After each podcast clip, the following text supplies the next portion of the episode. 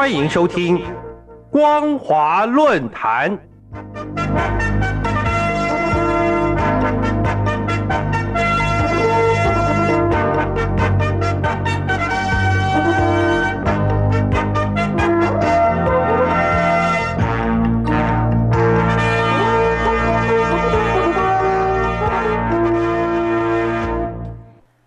各位听众朋友，大家好，欢迎收听今天的光华论坛，我是兰玲。今天要谈论的主题是：习近平终于排除老人干政，使中共成为习家党了。中共二十大期间，前领导人胡锦涛被强制驾离会场，以及政治局常委清一色由习家班组成这两件事，引发外界热议。日前。中共官媒发表了一篇文章，说明新一届中共中央领导团队的甄选过程，让上述这两件事情的原委逐渐明朗。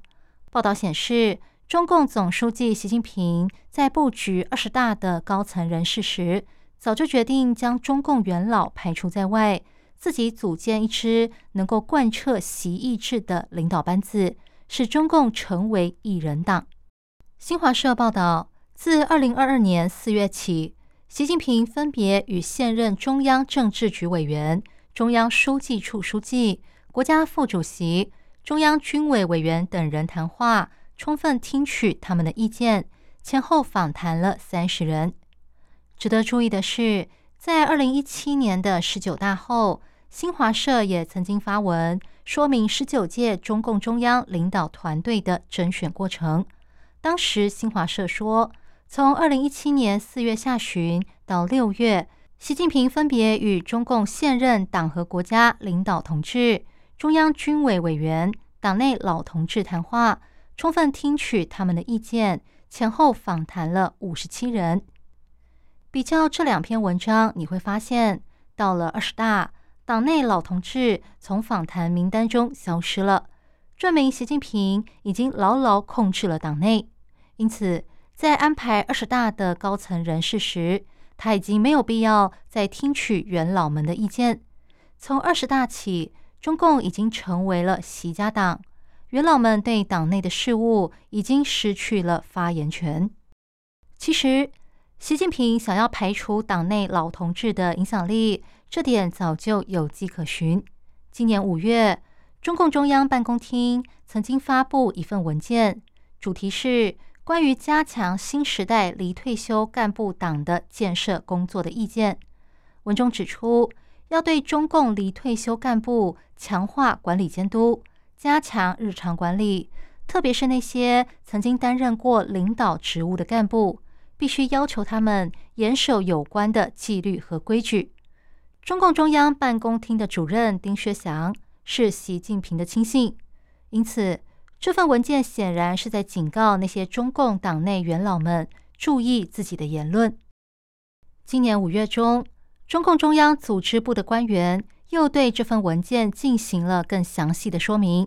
负责的官员强调，离退休干部，特别是担任过领导职务的干部，不得妄议中央大政方针，不得传播政治性的负面言论。中共中央办公厅之所以发布这份文件，是因为不少离退休干部对习近平非常不满，更对他打破规定三连任不以为然。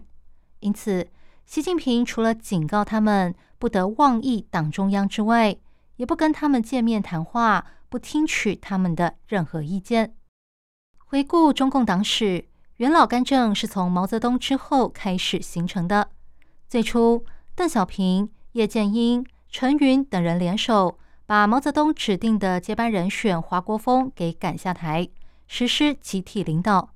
到了胡耀邦、赵紫阳的时代，虽然表面上有退休制度，但在重要的人事决策上，仍然需要由元老提名或者得到他们的同意。因此，邓小平、陈云、杨尚昆、薄一波等八老在政治上仍然享有实际的决策权。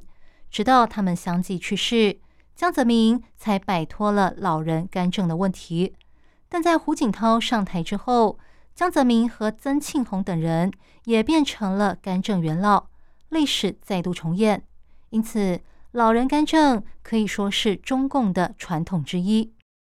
习近平上台后，江派元老的影响力开始减弱，因此习近平趁机表明自己的态度。在二零一五年八月，《人民日报》发表了一篇名为《如何看待人走茶凉》的文章，警告退休的老干部们不在其位不谋其政，对新领导的工作自觉做到不插手、不干预，并且及时调整心态。以免陷入无穷烦恼。当时就有人注意到，这是习近平对江系元老们所发出的警告。各位听众朋友，如今习近平已经压制住党内的所有反对势力，甚至在会议中上演驾离胡锦涛的戏码，显示在他任内绝对不会再出现老人干政的画面了。但另一方面，习近平使中共成为了习家党，这件事到底会带来什么后果，可就更令人担心了。以上是今天的光华论坛，今天探讨的主题是：习近平终于排除老人干政，使中共成为习家党了。我是兰陵，感谢您的收听，我们下次再会。